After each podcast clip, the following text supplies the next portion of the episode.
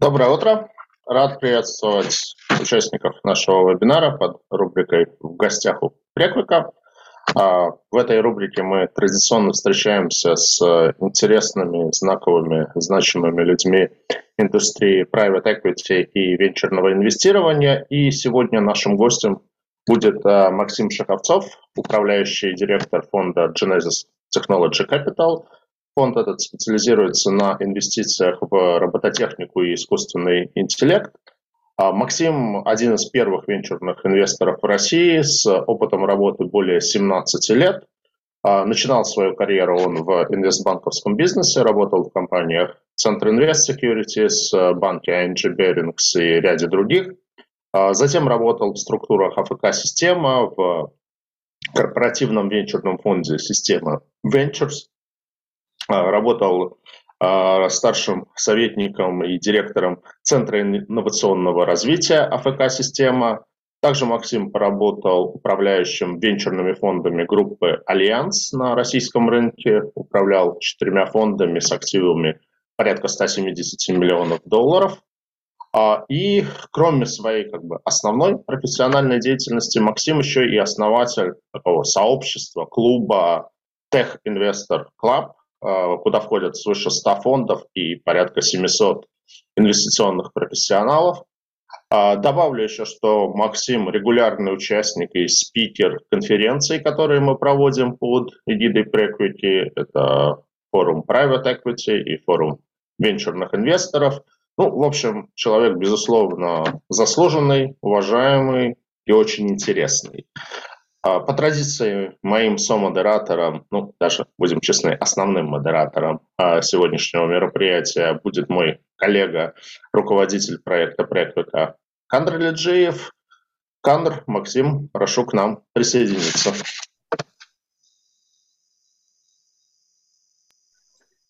Добрый день всем. Уважаемые коллеги, спасибо за приглашение. Мне очень приятно участвовать в столь профессиональной а, в столь профессиональном сообществе. Спасибо за лестные представления. Наблюдая за вашим проектом Приквека, один из очень значимых, если не самый значимый проект в области э, работы с private equity и венчурными фондами. Еще раз добрый день, уважаемые слушатели. Присоединяюсь к вашему замечательному мероприятию. Спасибо, Максим, за приятные слова в адрес нашего проекта. Мы с тобой знакомы уже давно, вот еще когда ты работал в Альянс Росна. Ты, так сказать, можно сказать, пионер рынка, российского венчурного рынка, поэтому начать бы я хотел с того, что вот, как, вот э, за это время российский рынок он прошел некий путь развития, и вот хотелось бы услышать от тебя, вот, насколько изменился рынок, насколько сегодня фонды отличаются, насколько легче или тяжелее поднимать деньги, насколько изменились э, стартаперы, вот фаундеры, управляющие, инвесторы. Расскажи, пожалуйста.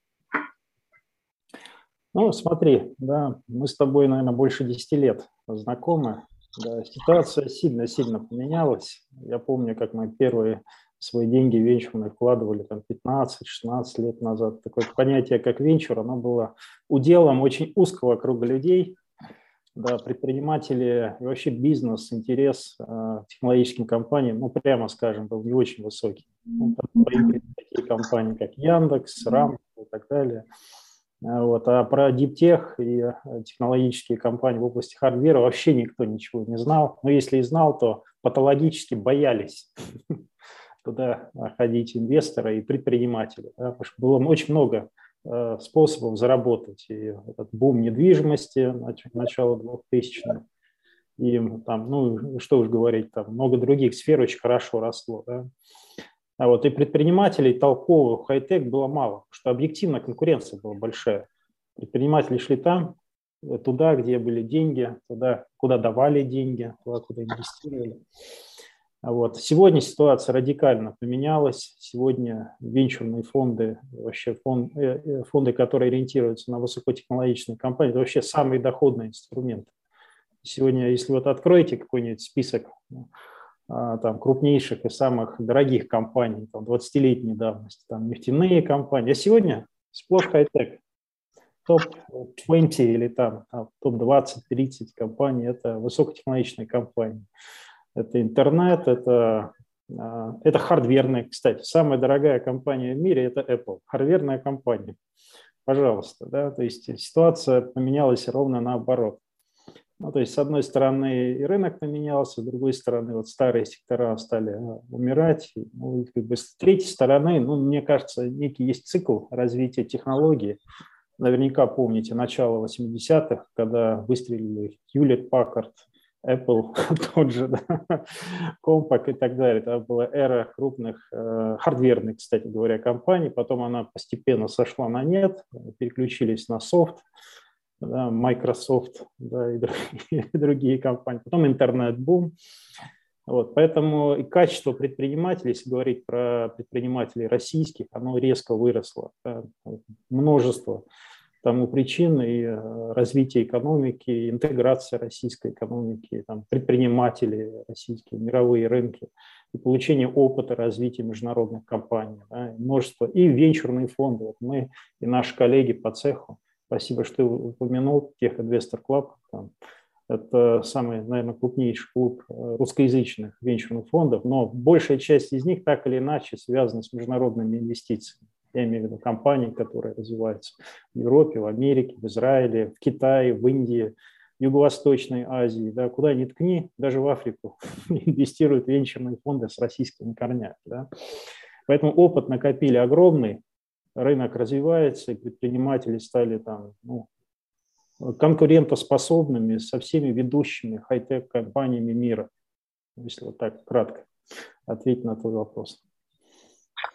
Максим, ну, это был такой как бы ретроспектива, а если вот посмотреть в будущее, вот там, не знаю, на ближайшие 5, 10 лет. Мне кажется, дальше 10 лет сейчас вообще что-либо загадывать практически бессмысленно. Вот на твой взгляд, какие тренды там, сохранятся из тех, что обозначено? Какие тренды появятся новые в венчурном инвестировании глобально а, в ближайшие вот несколько лет? Ну, а, а, ну, как бы я по своей природе такой неуемный оптимист. вот, когда мне первый свой фонд поднимал, еще будучи основателем а, направления венчурного фонда в Альянсе, ходили мы по потенциальным limited partners, и мы слушай, Максим, ну какие венчурные фонды, тут недвижка растет такие темпы. Там, мы на «Газпроме», на РАОЕС, ну, как все эти Максим, сейчас то же самое можно сказать, например, ну какие венчурные фонды, вон там на биткоине люди сколько подняли. Да, да. Там, это, зачем ерундой страдать, там в биткоин надо было вкладываться и все. Да, да, ну, наверное, да. Но ну, сейчас на самом деле намного проще, потому что, ну, как бы открываешь, как я уже сказал, там, топ крупнейших и самых доходных инвестиций, они, как, как ни странно, венчур. Вот, поэтому про тренды, да, я вот бы выделил три ведущих тренда, ну, в которых я разбираюсь так или иначе, хотя не во всех из них я являюсь там глубоким специалистом. Это финансовые сервисы. Здесь, кстати говоря, у России огромный шанс и не секрет, что российский рынок финтех-технологий один из самых, если, ну, в чем-то даже инвестиционно-технологических банковских, там, я имею в виду технологии, лидирующие в мире. Да. Здесь я, правда, не являюсь большим специалистом. У вас, я знаю, были и будут э, коллеги, которые будут участвовать в прямых эфирах. Они намного глубже про эту тему расскажут. Да, Максим, извини, что прерву, полностью поддерживаю. На самом деле, вот у нас несколько было эфиров э, с компаниями сектора микрофинансирование, несколько еще эфиров будут. Э, ну, как бы основная тема этих эфиров – это как раз размещение облигаций этих компаний. Но все они очень динамично растут. По сути, они себя позиционируют как финтех-компании. Практически у всех у них международные амбиции. То есть они не собираются останавливаться на российском рынке. Они планируют вот все, что они накопили на российском рынке. То есть, на самом деле, они уже это делают, и многие из них уже идут в зарубежную экспансию. Поэтому вот я полностью согласен с тезисом, что по финтеху Россия сейчас там, не то что в хвосте, а просто одна из там, а, топовых стран вообще в мире. Ну и в конце концов Сибонс это тоже финтех, э, как да, я считаю. Да, вот. да, да, да. Вторая тема – это все, что связано с э, удаленными услугами. Да, и сюда и образование, там, и обучение, там много-много чего теперь можно делать э, удаленно. Да, начнем с того, что мы вот с вами сейчас общаемся удаленно. А многие компании вообще там, перешли на удаленную работу. И э, там, особенно интернет-компании. Да, то есть это настолько резко изменило эффективность и вообще подходы к управлению. Да, вот как бы а, а, крупные авиакомпании, не будем говорить, какие несут бешеные убытки, да, а такие компании, как Zoom и некоторые еще, да, они как бы резко а, повышают свою капитализацию, доходы. И, так. и, кстати говоря, все остальные бизнесы от этого тоже сильно выигрывают. И не обязательно... компаниям сложнее перейти на удаленную работу. Хотя я помню, вот когда была первая волна коронавируса, была карикатура, что там обращение пилота, здравствуйте, там вас приветствует пилот э, такого-то рейса, сегодня я работаю на удаленке, желаю всем приятного полета. Да, да, да, совершенно верно. Да. Поэтому в этой теме я чуть больше понимаю, что интернет компании инвестировал, там, инвестировал в компанию в области онлайн-образования, которая сейчас бумируют, растут, там, э, сумасшедшие темпы и эффективность показывают. Я имею в виду с точки зрения отдачи инвестиций, капитализации там, и так далее. Да? А третья сфера, в которой я являюсь таким одним из самых э, глубоких специалистов, потому что сам участвовал в создании и ну, инвестициях э, целого ряда хардверных компаний, в частности в области робототехники, там, ну и просто хардверных компаний, как кофаундер, как инвестор самой-самой э, ранней стадии. Да. Это вот то, что называется роботизация, автоматизация. Это просто глобальный тренд, и он очень сильно поменяет все, что у нас есть. Да, вот начнем с очень простого примера. Вспомните, что было там 10-12 лет назад в Макдональдсе. Заходите, а там очереди. Сегодня там экраны, очередей стало намного меньше, но вдумайтесь, в три раза меньше людей работает в Макдональдсе. Да, вот на той неделе Amazon и э, его партнер Starbucks презентовали первую кофейню вообще без людей. Да, и следующий этап э, – это просто автоматизация целого ряда, ну не только производства, да, и сферы услуг, и там пищевой промышленности, много-много-много где. Вот, поэтому роботизация, автоматизация, это, вот, это как, знаете, в конце 90-х, начало 2000-х, это вот бум э, онлайн э, всяких услуг, интернет-бум, да, который хлопнулся, как известно, потом опять начал резко расти. То же самое произойдет э, с роботизацией. Вот я там являюсь сооснователем там, или ранним инвестором нескольких роботехнических компаний. Там, Например, мы сейчас, одна из наших компаний просто физически заменяет самую дешевую, подчеркну, самую дешевую рабочую силу. Да, вторая компания занимается роботизацией фуд-ритейла. Да? Ну, это не то, что делает Макдональдс, это близкая тема, робокафе и так далее. Да? Поэтому вот я бы выделил вот эти три основных тренда. Есть, наверное, и другие, а, ну, там, нейротехнологии, там а, био, там дешевая еда, там и так далее. Кстати говоря, она будет ну, и с чем, кстати, связано с огромное-огромное раскрытие человеческого потенциала. Теперь люди не будут заниматься тяжелым, а, грубым, вредным трудом, а интеллектуальные способности людей раскроются. Уменьшится рабочий день физически. Количество мигрантов Четырехдневная рабочая неделя, Максим, да? Да, да, я в этом убежден, даже, может быть, ну, даже трехдневно. Кстати говоря, эксперимент прошел э, там несколько лет назад э, в одной из э, скандинавских стран. Просто взяли физически, уменьшили до четырех дней да, рабочую неделю. Эффективность выросла. Эффективность выросла. Люди стали больше там, ну, как бы фокусироваться и более эффективно тратить свое время. А сейчас с эрой там, там, как бы удаленной работы, да, люди тоже научились. Ну, первое время было непросто, отсутствие социализации. Да. Я сейчас вот 99% своих встреч провожу по Zoom, и э, абсолютно уверен, это намного эффективнее, чем я раньше куда-то физически ездил, общался. Люди уже привыкли. Этот, извините, квантовый скачок, да, он уже перешел, ну, произошел. Да. То есть в этом смысле и бизнесы построились, и люди поменялись. Спасибо. Максим, а вот вернемся к Genesis Capital, к твоему фонду. Да? Вроде он более широкий фокус имел да, изначально, но в конечном итоге пришли к робототехнике и искусственному интеллекту. Да, вот. Как вот так получилось, что именно в эти направления да, сейчас ты фокусируешься?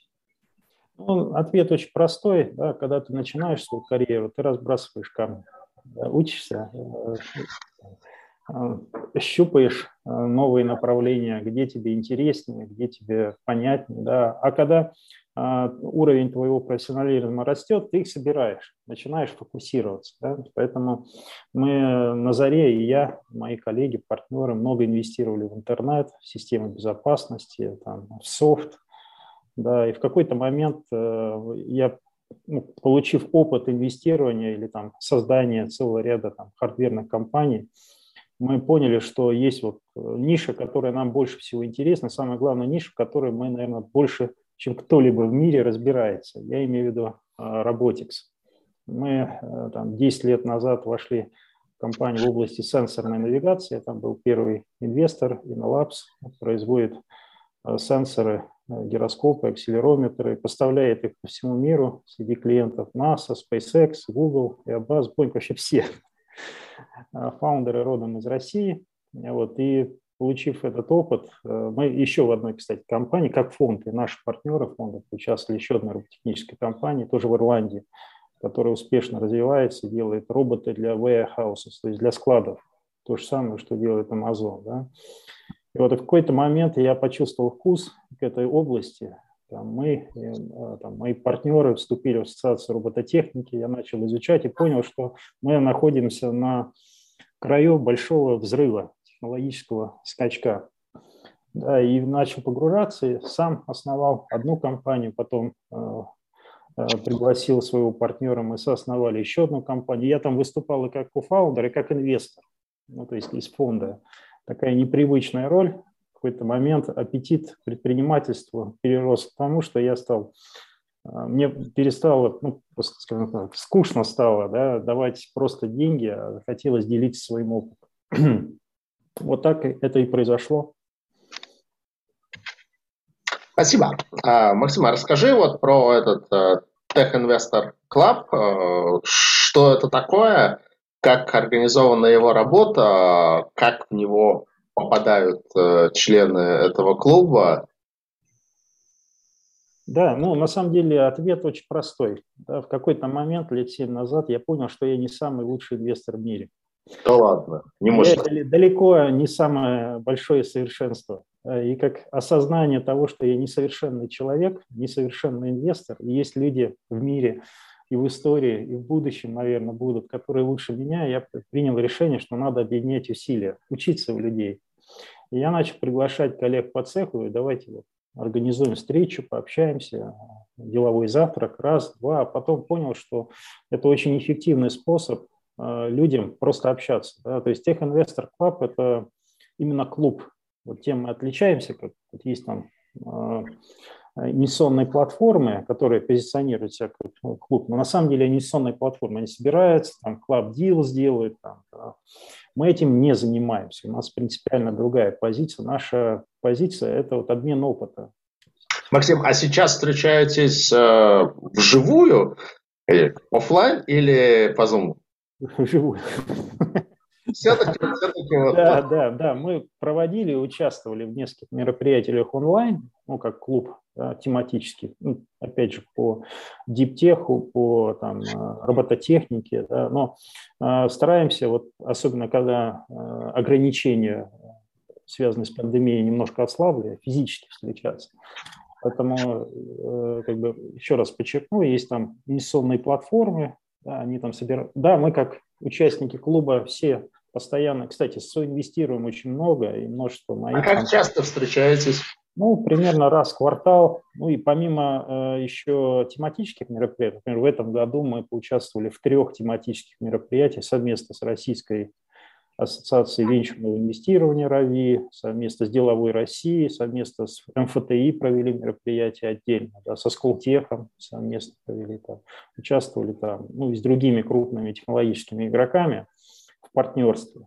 Да, это тоже были где-то онлайн, или с ассоциацией, например, там робототехники, онлайн было мероприятие, там были тоже партнерами, да.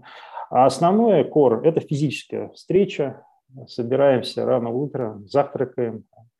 И... Ну, я знаю, что 9 да, декабря вы собираетесь. Куда-то выезжаете. Да, да, не, в Москве, как правило. Да, далеко не выезжаем. Это, как знаете, Э, члены клуба это исключительно Москва или есть иностранные члены или там из других городов? Ну, это все русскоязычные, и не обязательно, кстати говоря, там есть целый ряд венчурных капиталистов из Израиля, из Америки. Кое-кто из них по-русски не говорит, вот, но пару раз или там несколько раз они приезжали в наше мероприятие. Но основной костяк – это, конечно, русскоязычные венчурные и private equity инвесторы со всего мира. Угу. Спасибо. А вот, э, Максим, скажи, а в чем принципиальное отличие, вот как э, делаются сделки вот фондом или вот через клуб?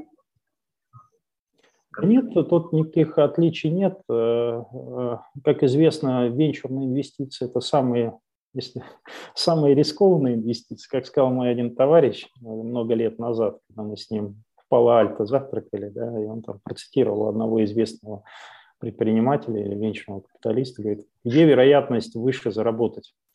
А в казино или в венчурных фондах? Ну, конечно, в казино выше вероятность заработать, да?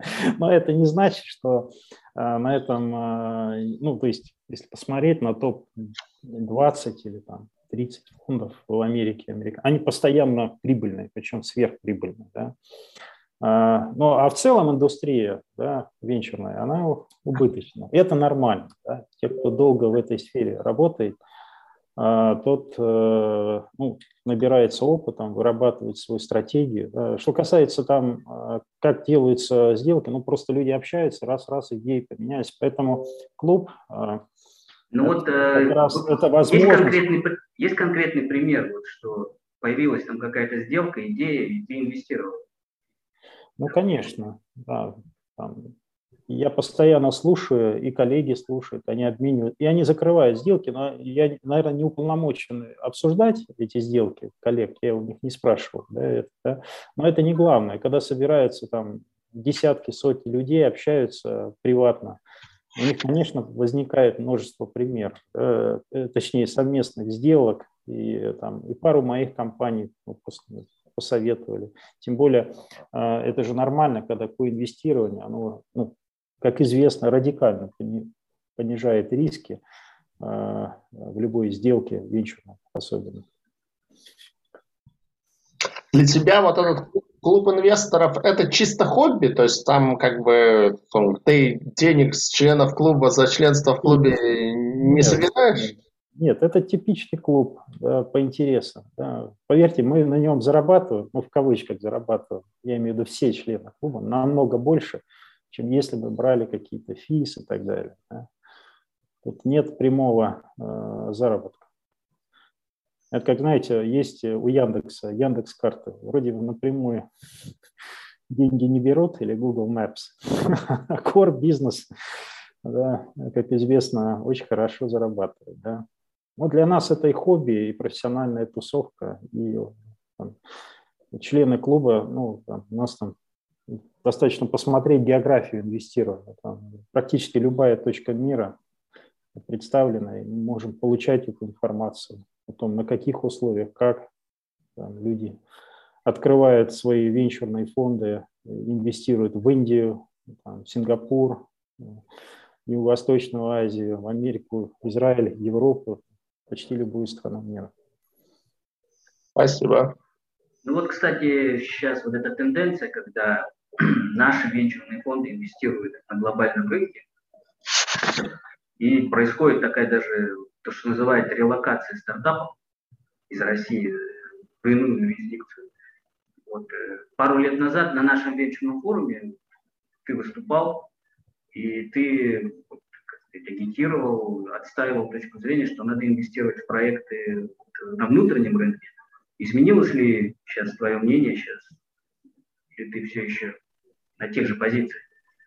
Да, знаешь, э, нисколько не изменилось. Я подчеркивал, что э, там э, российская научная и технологическая школа она достаточно высокая для того, чтобы генерить инновации конкурентоспособные ну, во всем мире. Да?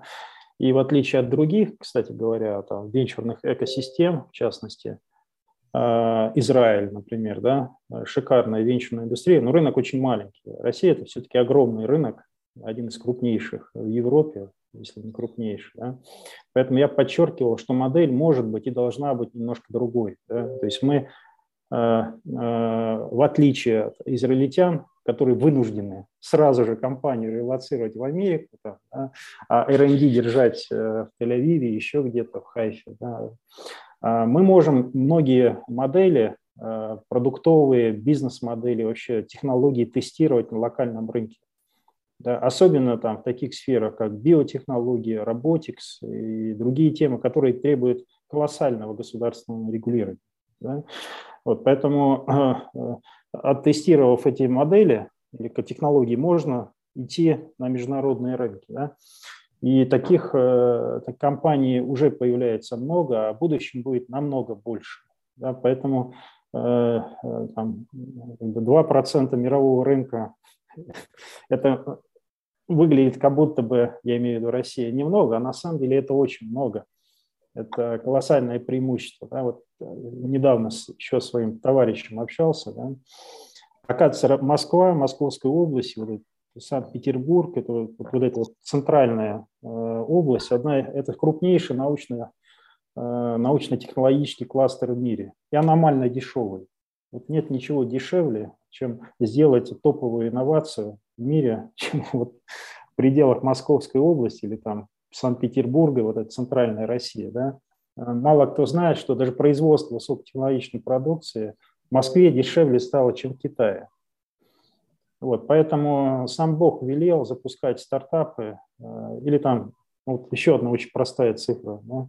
Мало кто знает, что айтишных, там, инженерных вузов в пределах Московской области, включая Москву, это вот ну, больше сотни. Ни в одной стране мира такой концентрации научно-инженерных и айтишных кадров ну, просто нет. Я имею в виду с точки зрения уровня. А, там, ну, к примеру, да, вот одна из наших компаний там, в Ирландии, да, там, инженер или там, программист стоит 5000 евро без налогов. Да. В Москве вы можете на, начать нанимать в центре Москвы там, тысячу, полторы тысячи. Да, и пристроить... Ну, Максим, не знаю, не знаю. тысячи. Нанимаем в сфере IT-персонал в Питере. Что-то как-то это за тысячу евро, я не знаю, кого вы сейчас можете найти. Или за две тысячи евро, да, если ты еще... За две можно. В Сколково и совершенно белая официальная прозрачная компания, которая платит все пониженные налоги, да, пользуется законными привилегиями, да, это колоссальное преимущество. Тем более сейчас, вот, несмотря, ни на все, э, э, несмотря ни на какие ограничения, все равно есть возможность, да, будучи айтишной или там даже, можно сказать, роботехнической компанией, продавать свои сложные продукты по всему миру. Да, если вот примеры многих питерских или санкт-петербургских компаний, которые сидят, все R&D держат и зарабатывают сотни миллионов долларов и евро по всему миру, не буду их озвучивать, да, ну, инкорпорированные где-то за рубежом, да, а теперь э, стало возможно и сложный хардверный продукт производить в России и продавать их по всему миру, включая, кстати, Соединенные Штаты Америки, а, там, Китай и так далее, и так далее. То есть мир э, сильно изменился. Вот отвечая на твой вопрос, Камер, да, мое мнение не поменялось, наоборот, утвердилось. Да, поэтому... Максим, вот смотри, вот ты действительно, ну, ну, как я, в общем, этот вопрос действительно с, с изнутри знаю, потому что Сибонс тоже резидент из Колково, и в этом плане я действительно считаю, что с точки зрения и стоимости ресурсов, и как бы налоговой нагрузки, и в принципе, там, как бы ее не ругали, на всех форумах ругают, как сложно вести в России бизнес. Я 20 лет веду здесь бизнес, вот как бы там, я сталкивался и с открытием, там, не знаю, счетов в зарубежных банках, но я знаю, что это ад. Просто ты проходишь круги ада. По сравнению с этим, как бы в России это просто ну, легче, более легких условий для ведения бизнеса. Ну, сложно представить даже сейчас. Да, за 20 лет, там, с 2000 годом там какие-то гайки подзакрутили, но это все равно, ну, в общем-то, по лайту. А, так вот, а, как бы, то есть то, что ты сказал, действительно, вот полностью с этим согласен, а, но вот ахиллесовой пятой российского вот всего этого венчурного private equity рынка считалось и продолжает считаться вопрос выхода. То есть потому что, ну вот как бы, вот, почему это хорошо работает в Штатах? Потому что там, там настолько уже откалибровано там пресид финансирование, сид финансирование, там раунд A, раунд B и дальше IPO. Там, ну вот. В России как бы вот вроде да, вроде что-то можно, вроде как бы фонды есть, но вот как бы вопрос выхода. Вот, вот ей, сделали хороший проект, но вот все равно как бы всем в какой-то момент хочется откэшиться. Вот, вот. Уже там, не знаю, традиции там прям семейного бизнеса, передать бизнес детям и так далее, вот ушло это.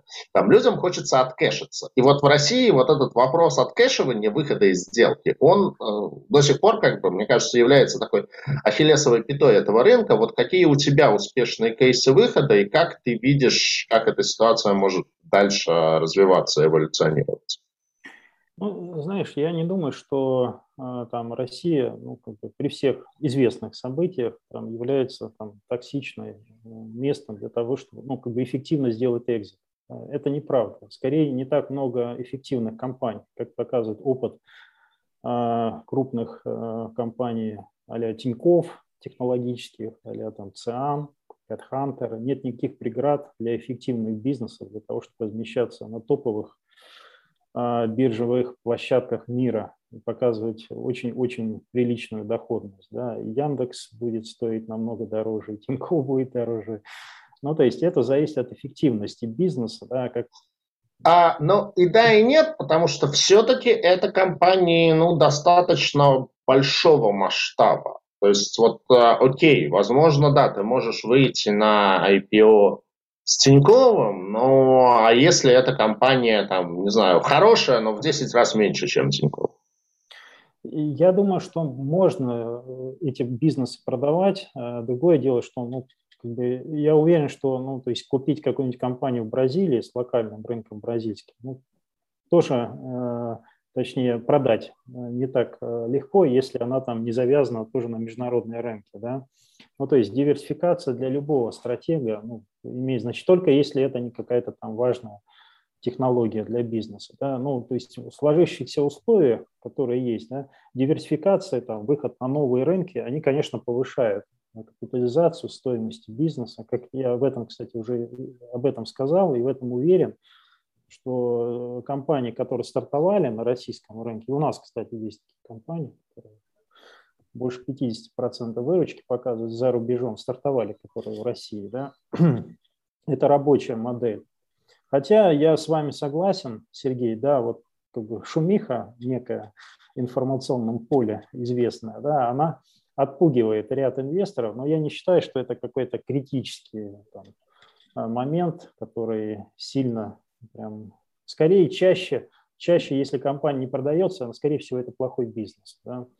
Но согласен, что если она там представлена уже там своими продажами э, в ЕС, в Америке, там, в Юго-Восточной Азии, она хорошо растет, ну, ну не является препятствием для поглощения даже топовыми американскими стратегами. С другой стороны, есть еще одна проблема, это, кстати говоря, юридические вещи, связанные с корпоративным правом. И в этом, кстати, проблема не только России, это проблема любого континентального права. Попробуйте сделать сделку какую-нибудь немецкую компанию или шведскую по местному континентальному праву. Я вас могу уверить, что ограничения э, там, в акционерных обществах э, или там закрытых акционерных обществах в Германии или там в Швеции, они даже больше, чем в России.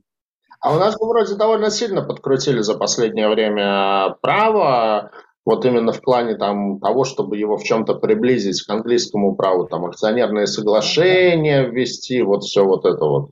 Да-да-да, это очень хорошие инициативы, но они пока, к сожалению, недостаточны. Да? Ну, например, закрывать э, сделки ну, в российском праве. Да? Многие фонды, кстати, международные инвестируют в российские ООО, да, я имею даже в стартапы. Ну, достаточно сказать известную сделку «Кинопоиск». Там был один из самых известных топовых венчурных фондов, который инвестировал в компанию много лет назад, потом они продали Яндекс. Да. Там не было никаких, извините, офшоров, никакого английского права. Да. Были и другие примеры. Ну и как бы Mail.ru покупает. Это я имею в виду российские стратегии. Да. И были примеры, когда международные компании покупали сделки, структурированные в российской если это хорошая компания. Да.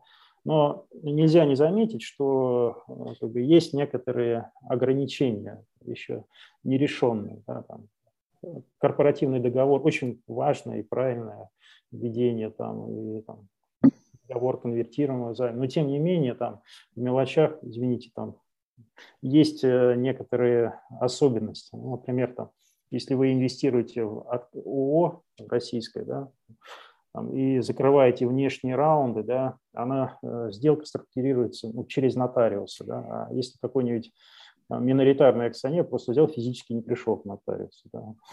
И что будет? Его заставить никак невозможно. Поэтому э, юристы придумают разные конструкции принуждения к сделке. Ну, то есть есть некоторые мелочи, которые, я уверен, они будут доработаны да, в течение там, какого-то количества времени. Поэтому если инвестировать там американские фонды в израильскую компанию, да, инвестировать в какую-нибудь там латвийскую компанию, и будут инвестировать в российские компании. Поэтому вот эти вот сэндвичи известные, да, они рано или поздно пропадут, они не нужны по своей, ну, по своей природе. Зачем? Тем более сейчас мир стал абсолютно прозрачным, нет никаких слепых офшоров, ну, почти не осталось, как известно. Да? Yeah. Все декларируют, все, и мы в том числе, там, у нас все абсолютно прозрачно. И э, все умные инвесторы стратегически мыслят такими категориями. Спасибо. Максим, скажи, а при принятии решений э, при инвестиционном э, какую роль вот для тебя играет сам фаундер его команда, личные качества? Ну, знаешь, э, конечно, огромно, особенно в компании на ранней стадии. Да, здесь я никакой Америки не открою. Так мыслят все венчурные инвесторы. Там когда приходит компания, а мы, кстати, инвесторы, вот 99% вот прямо сейчас, там, первые инвесторы в компании, да, на самой посевной стадии, а последнее время даже стали кофаундерами компании. Поэтому в этой компании, кроме кофаунда, то есть человека, предпринимателя, твоего партнера, ну, по сути ничего нет. И э, личные отношения с этим человеком, э, уверенность в его профессионализме, честности, прозрачности, и, ну, если хочешь, э, совместимости ценностей, чтобы люди понимали, они понимают, ну, это такой в хорошем смысле брак по расчету, да, когда ты ему доверяешь деньги, доверяешь свое время, свою репутацию, он тебе доверяет весь свой талант – Э, это имеет большое значение, конечно. Но по мере роста бизнеса э, ситуация может меняться. Очень часто люди, которые стартуют бизнес, они не очень хороши для его масштабирования. И примеров тому куча. Скорее, обратных примеров, э, их немного. Там, таких людей, как Билл Гейтс, там, Стив Джобс, спустя 10 лет вернулся, когда уже дорос до состояния, когда он может руководить крупной компанией. Да? или Цукерберг, который активно развивается. Да? Но таких примеров не так много. Чаще случаются истории такие, как случились с Цианом, фаундеры одни, там менеджмент несколько раз менялся и очень эффективно стал. Да? Или там Headhunter, основатели, создали бизнес, продали, там сейчас другая команда управляет. И вот 95% случаев это скорее, э, то есть люди, э, фаундеры одни, это специфические по своему менталитету и мировоззрению люди. Да? А для скейлинг, ну, то есть масштабирования, роста, управления крупной организацией требуются уже новые качества. Вот, и... вот в момент, когда надо поменять команду, там конфликта не возникает, не каждый же фаундер захочет уйти. Ну, эти конфликты ну, регулярно происходят, и это нормальная история. Другое дело, если вы об этом честно говоритесь с фаундером, и э, там, не будешь э, этот разговор переносить на пять лет вперед, а с самого начала с ним поговоришь, и совет директоров, они принимают решение о назначении. Да, поэтому и многим людям, вот я в частности там просидел в компании там, Innovabs со, со старта, да, то есть я там был первым инвестором, на стадии прототипов ходил. А сейчас там рулит совсем другая команда. Мне там скучно. И компания 10 лет, и я оттуда там вышел полгода назад. Да. Мне там делать нечего. Там есть профессиональный менеджмент, там есть совсем как бы другие задачи. И, наверное, я там не очень эффективен. Тем более там появился мажоритарный акционер, у него там свои взгляды как управлять бизнесом. Да? И это нормально. Если это ну, объяснить фаундеру, он это поймет. Он это поймет, и многие фаундеры, как известно, сегодня становятся уже серийными предпринимателями, фаундерами. Да? И с какого-то момента им вот это вот уже э, управление крупной компанией может быть и неинтересно. Вот мне, например, сидеть э, в совете директоров крупной компании, даже публично, ну, сейчас вот на этой стадии моей жизни неинтересно. Ну, может быть, когда я совсем состарюсь, силы меня покинут, и останется один опыт, которым придется, вынужден буду делиться, потому что ничто другое я уже не буду способен. Тогда я пойду и это, кстати, работа нисколько не постыдная, она хорошая, там тоже полезная. Да? Ну, то есть в любой стадии э, там, развития бизнеса нужны свои люди, скажем так. Ну, Максим, к тому моменту сделаем Сибон с публичной компанией и пригласим тебя в совет директоров. Если буду эффективен. Этому вообще не сомневаюсь. Максим, э, э, вот сейчас вот к инвестиционному фокусу вашему, робототехника, искусственный интеллект – а, ну вот, если говорить про робототехнику, это все-таки вот не чисто software, это еще и вот hardware. То есть эти роботы, это вот, ну, это, это все-таки как бы что-то физическое. То есть это не то, что можно там, не знаю, на коленке с ноутбука дома делать. То есть тут необходимы знаю, производственная мощность и инвестиции в эти производственные мощности, в оборудование и так далее. И насколько это насколько это сложно, насколько это а, как бы интересно с точки зрения окупаемости по сравнению вот с полностью виртуальными проектами, где можно не париться там с производством, а там знаю, иметь какую-то распределенную команду, которая софт пилит. Знаешь, э, э, сам э, весь фокус, или как сказать, the trick of the moment, да, как говорят, да, э, вся фишка в том, э, что современные э, роботехнические компании, они все больше и больше становятся софтверными компаниями. Вот, поэтому, если нам, например, лет 30-40 назад роботы могли позволить себе только там, очень богатые, крупные компании, например, первые роботы, ну, серьезно, стали применяться, применяться на там, таких крупных концернах, как Mercedes, Chrysler, там, ну, шла автоматизация, они реально были дорогие, окупались по 20 лет. Да, но где-то лет 10-15 назад произошла э, революция в области искусственного интеллекта, алгоритмов и так далее. Да. И следствием этого стали э, решения, которые позволяют на базе очень дешевого харда если очень просто так сказать, да, то есть железяки стали дешевыми, да, а 99% value для стоимости э, решения роботехнического стали это софт. Ну, то есть э, ярким подтверждением этого тренда, то есть удешевления роботов или вообще удешевления автоматизации является наша компания Lipix работает. Да?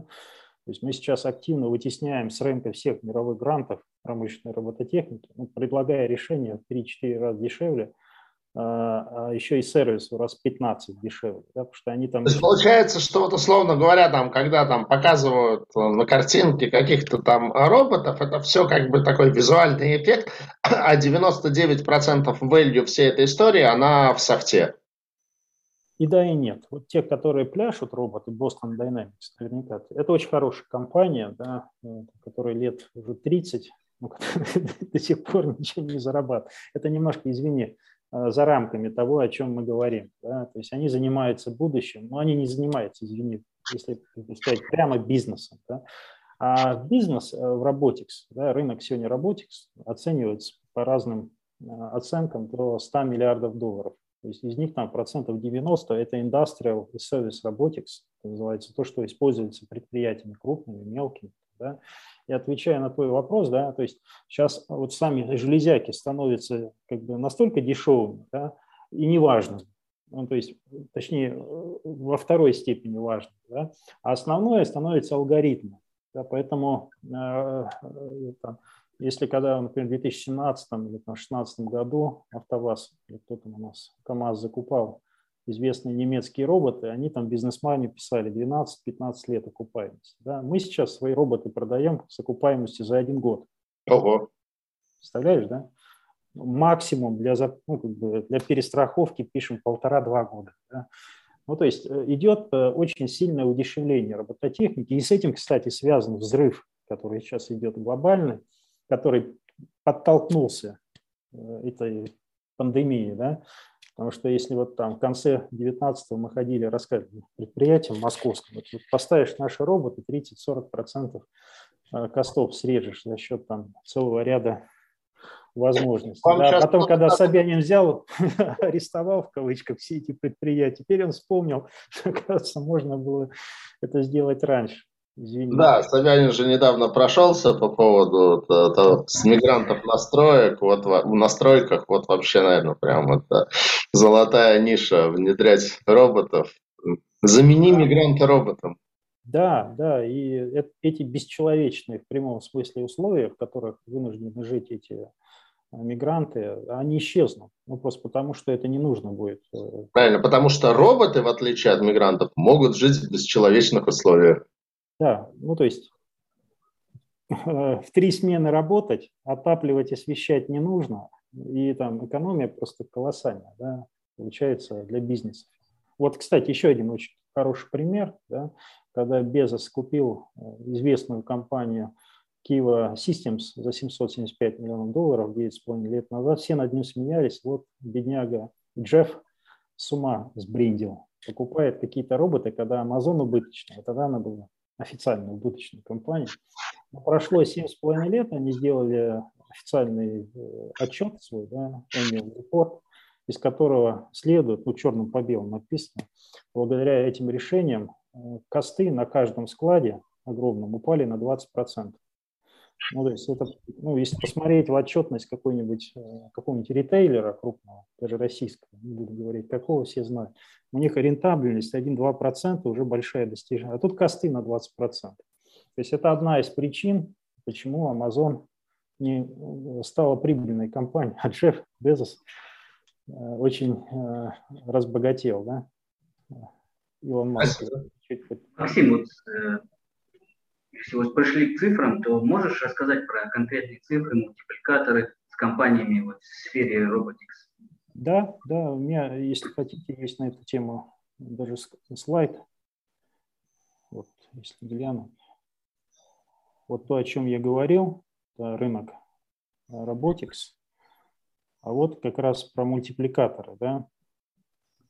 Это мало кто знает, а, что крупные стратегии международные скупает буквально, скупает роботехнические решения, компании. Этим занимается не только Amazon, один из крупнейших инвесторов и покупателей роботехнических компаний. Да, это вот и можно увидеть там и Tencent, там и, ну, и с некоторой натяжкой, можно сказать, и Яндекс, вот эти все беспилотные решения, по сути, это тоже в некоторой степени роботы, и Toyota, и Hitachi, и, ну, если посмотреть на мультипликаторы, они зачастую радикально выше, чем мультипликаторы любой интернет-компании. Я имею в виду при покупке. Там, оцениваются там, десятки, сотни выручек и так далее, и так далее. То есть тут э, примеров э, заработка просто хоть отбавляй. Ну, я уже сказал, что самая прибыльная, самая дорогая компания в мире, она хардверная. Все ее знают, Apple называется. Вот, и э, такие гиганты, как Amazon и другие, Microsoft, они тоже в эту сферу э, активно интегрируются, но, правда, немножко через другие двери, через э, тему искусственного интеллекта, но потихонечку там и хардверные всякие решения там предлагают. Да. Поэтому сфера или рынок, он очень сильно поменяется. Вот несколько примеров того, как вообще этот рынок устроен. Я что это, вообще рынок Robotics, он делится на две большие части. Это индустриал и сервисная робототехника. До сих пор индустриальная робототехника, она занимает где-то 80-90% рынка, но сервисная, вот то, а, о чем э, Сергей говорил, вот про э, развлекающих и других роботов, да, это профессионально, то есть в перспективе роботы будут и курьерами, и доставщиками, там, и управлять процессами на круп, крупных ритейлерах. И, э, и также, кстати говоря, медицинские роботы – это еще одна тема. У нас есть один проект, в двух словах чуть позже расскажу. Да? Это тоже колоссальный, колоссальный рынок, или персональные, то, что называется развлечениями, да, о нем много слышат, много видят э, роликов э, в YouTube. Но, к сожалению, это пока не э, настолько большой бизнес с точки зрения отдачи на инвестиции. Но прежде всего это связано с тем, что пока технологии не достигли того уровня, чтобы, извините, робот, кто там, Петя или, или Таня дома подметала, готовила, Э, там, и занималась другой э, домашней работой, хотя э, это уже не за горами. Ну, лет 20-30 это тоже произойдет. Вот, видите, тут логистика, оборонку не будем затрагивать, сельское хозяйство да, окончательно уберет людей, вообще все. Будут ездить роботы-комбайны. Кстати, есть российская компания, которая замечательно делает роботизированные решения для сельского хозяйства. Ну, по сути, комбайны автоматизированные, без людей, ездит уже и в России, и в Латинской Америке. Начали с России, там, кстати, Сбер, один из крупных э, инвесторов, замечательно развивается. Известная песня Игоря Растеряева про комбайнеров скоро станет неактуальной. Абсолютно неактуальной. Ну, то есть, смотрите, да, вот наша Repix, ну, как это, поставили эти решения, там у нас одна из крупнейших компании в области энергосервиса и производства энергетического оборудования в Сибири находится, там, в Новосибирске. А генеральный директор своего айфона в режиме реального времени может ей управлять. Ну, то есть я к тому, что даже не обязательно где-то находиться для того, чтобы управлять своими процессами. Там, экзоскелеты, логистика. Ну вот очень нравится мне тема медицинской робототехники. Здесь только один факт приведу, да, там наверняка все слышали про эту э, очень известную компанию, э, которая производит роботы Da Vinci.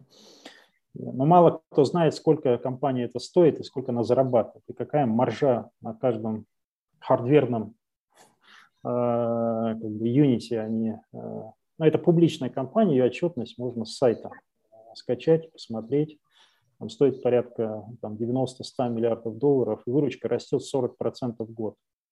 Да, я вот, например, даже в эпоху пандемии они там замедлились до 20%. Да.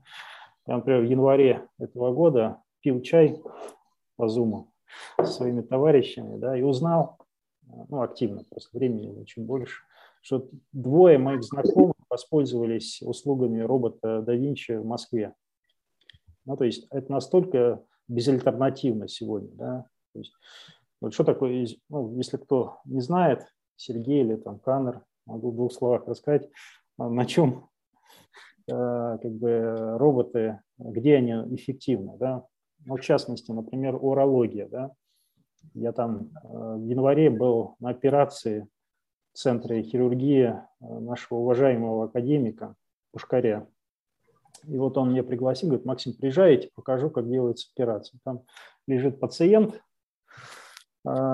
молодой человек за 60 лет, извините за подробности, у него там удаляют предстательную железу. Вот смотри, вот тот потерял 10 миллилитров крови. А если бы это делал я, она признать, что а, Пушкарь один из лучших в мире специалистов в этой области, человек бы потерял литр крови он вечером или там завтра встанет, пойдет домой, а если бы это делал я, он, ну, высокий шанс того, чтобы он остался бы импотентом. Да? Ну, то есть э, робот видит, как бы цепляет, эффективность его там ну, просто давно уже несравнима с возможностями самых лучших хирургов в мире. Это еще одна тема, которая абсолютно безальтернативна. То есть э, люди будут как, извини, программисты, которые сидят около компьютера, управляют джойстиками, да, так это и есть в 90% случаев, да, а потом роботы это... А, и IPO, кстати говоря, вот меня в этом году или в конце того года приглашали в два при IPO э, технические компании в области медицинской э, техники. Да. Одна вышла IPO, полтора миллиарда долларов, британский стартап сделал э, копию Da там, выручка там, 100 тысяч евро, полтора миллиарда. И другой, кстати, замечательный израильский стартап, который сделал намного более простое решение, выручка через два года только планируется, капитализация там полтора миллиарда долларов. Да? Ну, то есть я к тому, что э, рынок в это верит, и, а, а такие компании, как Intuitive Surgical, просто показывают фантастическую доходность. Там, маржа на одном роботе, там, мне даже неприлично сказать, сколько они на нем зарабатывают. Ну, то есть он стоит там от 2,5 до 4 миллионов или 4,5 миллионов долларов. Там, себестоимость ну, там, сотни тысяч долларов. Да.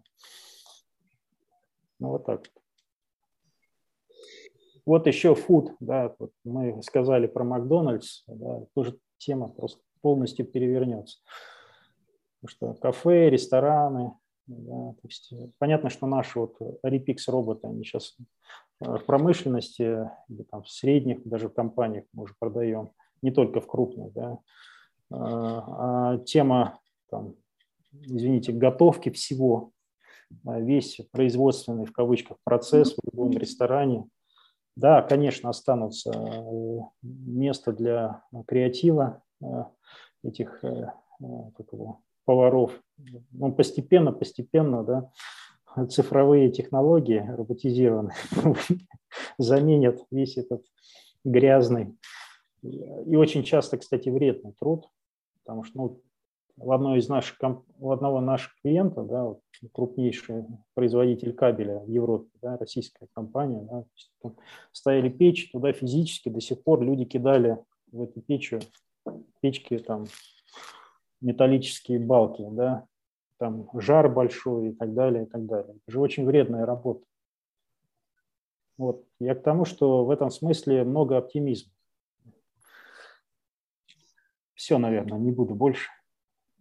Максим, а пандемия, вот ты упомянул, ну понятно, что она на медицинские роботы повлияла, еще как-то вот на какие области бизнеса и внедрения роботов а, пандемия могла повлиять?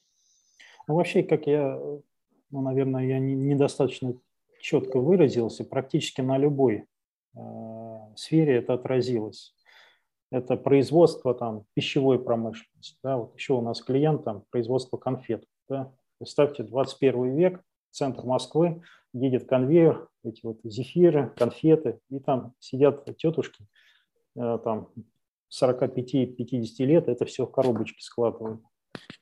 Такая работа, мягко говоря, не заслуживая того, чтобы называться ты лишил этих тетушек работы. Благодаря тебе тетушек... Высил потенциал этих людей. Да? То есть я вот э, как специалист, э, в том числе в теории инноваций, в свое время даже диссертацию на эту тему написал, управление инновационными процессами крупных компаний. Да? И с теоретической точки зрения эту тему изучал. Есть такой э, выдающийся ученый Шумпетер, основатель, если не основатель, Э, теории инноваций современной. Да? Там как бы эти все процессы технологических волн, они перечислены. Да? Один из примеров. Да? Начало 20 века. Заседание Королевского научного общества, аналог Российской академии наук. Сидят ученые и прогнозируют, что же будет с Лондоном через 20 лет. Прогноз. Лондон будет за конским навозом. Да-да-да. Известно. Несчастные, несчастные кучера потеряют работу. Да? А что же будет с этими несчастными кучерами? А куда же они денутся? Да, да ничего не сделалось. Ну, просто автомобили, они просто перешли в сферу. Или там начало того же 20 века Российская империя, сколько? 85% сельского населения. куда они делись там. Поэтому люди, если говорить экономическим языком, уйдут в сферу услуг, будут повышать свой интеллектуальный потенциал, будут э, очень часто менять свои профессии, будут иметь там, огромное количество высших образований, там, да, будет безусловный э, доход государственный, то, что уже в некоторых странах Европы есть. Люди, еда будет бесплатной благодаря в том числе робототехнике, автоматизированным технологиям и достижениям биотехнологий. Она будет производиться в таком количестве, что она будет стоить бесплатно. Ну, то есть люди с голода не умрут, это точно. Другое дело, где будут точки роста. Да, точки роста будет там, где будет применяться э, максимальное количество креативности, интеллектуального потенциала, знаний и так далее, и так далее. Ну, о перспективах ты уже все рассказал. А, было бы интересно услышать вот, твои конкретные успешные истории вот из твоего опыта есть? Да, да, да. Ну я вот начал с компании там. Мне не очень интересно рассказать про свои старые истории. Ну я уже в двух словах рассказал там про InnoLabs и другие компании там. там Search Inform, лидер российского рынка DLP решений, большая прибыльная компания, которая то, что первый инвестор. Портфель у нас небольшой, это абсолютно осознанное решение – Потому что я, будучи один и моих партнеров не так много, мы не, не можем много времени тратить на разное количество компаний. Поэтому мы осознанно сузили э, свой фокус сначала до Robotics, да, а потом э, вообще до каких-то вот совершенно конкретных компаний. У нас сейчас три компании, мы ими занимаемся, мы являемся а, инвесторами в этих компаниях, б, э, сооснователями.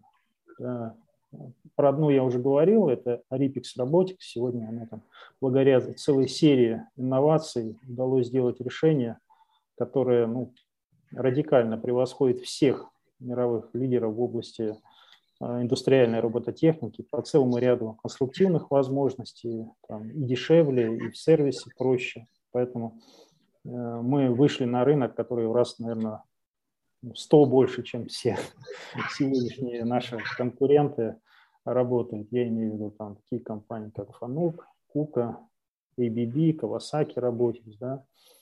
Там летом открыли офис в Бостоне, аккуратно готовимся для выхода на американский рынок.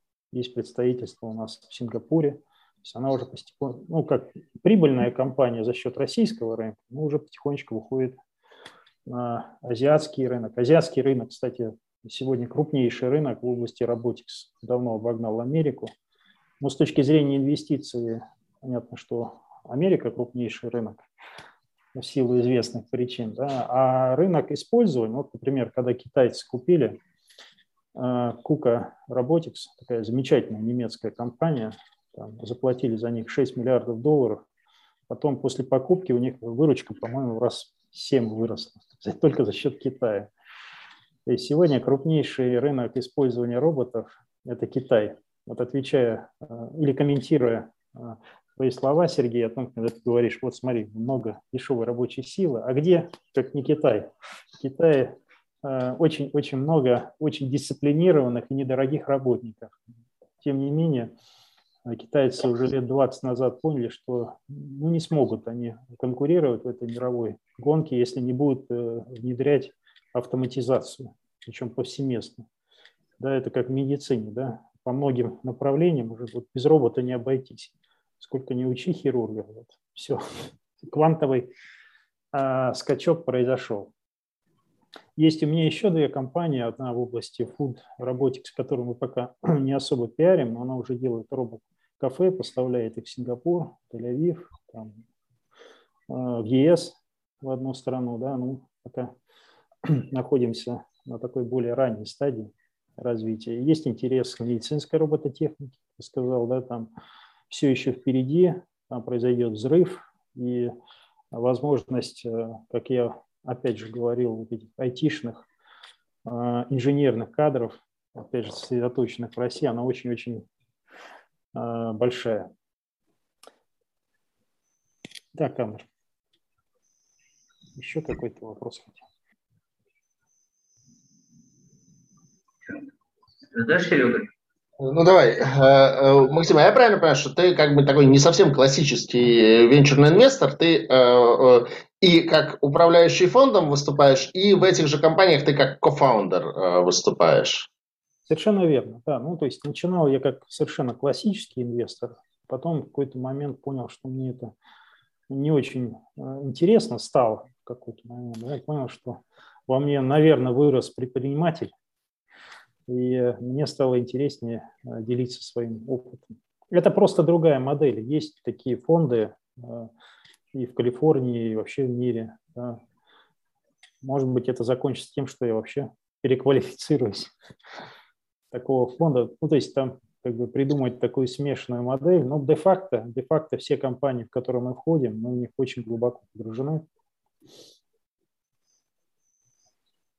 Максим, Давай по времени уже ответим на вопросы. Ты же видишь, да, вопросы? Да, Там да, еще да. несколько вопросов в рубрике «Вопросы и ответы». Я предлагаю Максиму в них заглянуть. Там часть из них, мне кажется, может быть немножко оф топ к нашему семинару, а часть, Максим, посмотри, что из этого ты бы хотел взять и прокомментировать.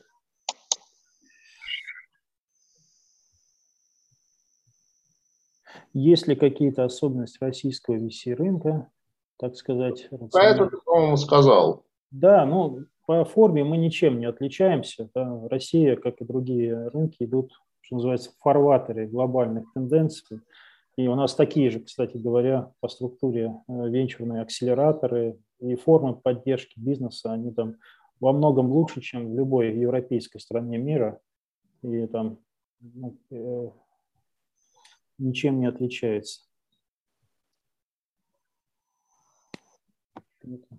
Прозвучало, что в целом венчурная индустрия убыточна, при том, что топовые фонды очень прибыльны. Известно, что ну, контрциклично, известно, что венчурная инвестиция, если сейчас, да? Почему бы не выбрать лучшие венчурные фонды и в них инвестировать? Ну, конечно, так и надо сделать. Это вообще, кстати, очевидно. Вот всегда думаешь, вот почему люди покупают падающие акции? Ну, надо купить акции, которые вырастут, и когда они выросли, их продать. Вот ну, действительно, даже удивительно. Почему все так не делают? А, тут еще вопрос про э, при IPO инвестиции, да, что вы думаете? Ну, я не являюсь специалистом, специалистом в этой области. Сейчас этот рынок бумирует в силу, опять же, известных причин силу избыточной ликвидности на финансовых рынках, прежде всего Соединенных Штатов Америки. Там очень много кэша. Да, как говорит один мой партнер, американский э, коллега, столько, сколько денег за последние три года напечатали в Америке, никогда не печатали. Поэтому в этой стороне есть обратная медаль. Да, когда очень много кэша приходит, его надо, реальная экономика американская, прежде всего, не способна его воспринять эффективно. Да? Поэтому этот кэш идет на фондовые рынки, что отражается на аномально высоких э, показателях IPO многих компаний. Где-то это заслужено, где-то это, как сказал Илон Маск, это пузырь, да? когда он комментирует многие. Здесь я согласен. Поэтому я не являюсь специалистом в этой области и в этом не участвую, не, просто, не потому что это недоходно, да, это часто очень доходно, Просто это не моя сфера. Каждый должен заниматься тем, что он делает лучше. И, кстати, многие венчурные фонды, и американские, российские, переориентировались на это, да, поэтому они там предпочитают не заниматься пассивными инвестициями классическими, да, чем, в частности, занимались, занимаются там топовые те же фонды, там, Sequoia Capital, там, они очень любят ходить рано, у них там своя распределенная стратегия, да. Вот. А многие фонды ну, поддались этому буму, и заходит огромное количество при IPO истории, и заходишь, постоянно пиарят. А что произойдет с э, этими компаниями в будущем, никто не знает. Может быть, произойдет то, что произошло э, после интернет-бума начала 2000-х. Да? Ну, то есть выживет Amazon или там... Э, короче, ну, с моей точки зрения, очень многие из них не выживут это очевидно. Да? То есть там а, миллиардной капитализации, выручки обещания, обещания 2022-2024 год. Да, даже с точки зрения статистики, да, львиная доля компаний до выручки не доживают. Они уже публичные. У них там, извините, продукта еще нет, они уже миллиардную капитализацию получили. Я только констатирую факт, не говорю, это хорошо или плохо, ну как есть. Если успеете выскочить, молодцы. Так, еще тут вопросы были. Да, там еще пару вопросов пришло. Так.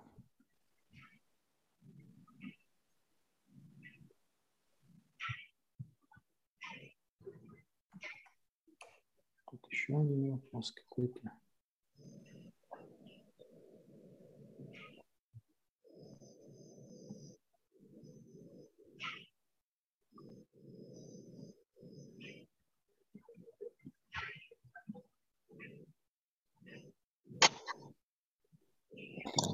Одну секундочку. Ну вот, давайте зачитаю. Максим, у вас уникальный опыт работы как в глобальной инвестиционной структуре, так и в корпоративных инвестициях. Сейчас же вы занимаетесь относительно небольшим инвестиционным бизнесом. Какие есть отличия в этих трех сферах и где вы себя чувствуете наиболее органично? Да, я действительно работал и в крупных компаниях, и в финансовых компаниях, и инвестиционных компаниях. На старте своей карьеры я был а, сотрудником корпоративного венчурного фонда. Ну, понятно, что сейчас мне намного комфортнее, да, поэтому корпоративные венчурные фонды – это неотъемлемая часть э, стратегии любой амбициозно мыслящей а, компании в любой сфере, да, не обязательно в хай-тек. Да, поэтому а, как бы, там есть свои плюсы, свои ограничения, э, и причем они не зависят от географии развития этого бизнеса. А, как говорил мой один приятель, сотрудник венчурного фонда Intel Capital, да, самый, наверное, известный корпоративный венчурный фонд в мире. Это очень хороший фонд, но сайт директоров Intel его несколько раз закрывал. Закрывает, открывает, закрывает. Поэтому это неотъемлемая часть, э, ну, скажем так, опять же, возвращаясь к теории инноваций, да, то есть есть мейнстрим бизнес, да, который дает там 95% доходности, а есть венчурный бизнес в структуре крупной корпорации. И очень часто они друг с другом, ну, скажем так, конфликтуют. Да, поэтому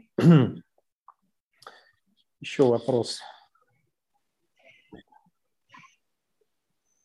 Ну вот спрашивают про ваш клуб, как можно стать членом клуба и как стать инвестором Genesis, Genesis Capital. Как стать членом клуба, надо стать венчурным капиталистом.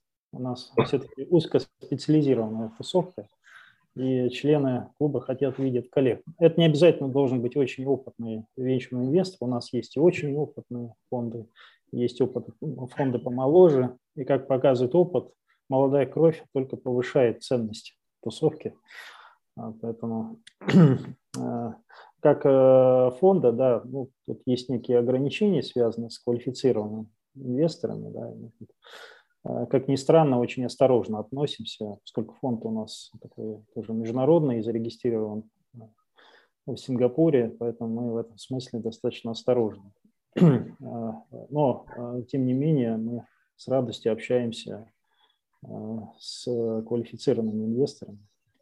Я думаю, э, я могу дать такой совет. Нужно прийти, э, нужно зарегистрироваться и прийти на одну из конференций Преквики, на которой выступает Максим, познакомиться там с Максимом и задать ему этот вопрос лично. Наверное. Ну, есть у нас еще и сайт, на который можно зайти, genediscap.com. Там есть э, информация, как можно связаться по поводу инвестирования в наш фонд. Наверное, так. Ну что, вроде тогда мы в целом на все ответили. Большое спасибо, Максим, что согласился принять участие э, в эфире. Спасибо. Максим, спасибо. Очень интересный взгляд на, ну, такой прямо, это сказал, визионерство. Будет интересно, не знаю, лет через 10 собраться, пересмотреть запись этого вебинара, которая, конечно же, с завтрашнего дня будет доступна на YouTube-канале Сибонс, а, и проверить, что из этого сбылось, как бы это, сидя в каком-нибудь полностью роботизированном кафе, где нам роботы будут наливать кофе и приносить круассаны, и порассуждать о том, что будет дальше. Вот. Спасибо большое. До новых встреч в онлайне и в офлайне. Спасибо, Спасибо. раз интересные вопросы. Всем удачи.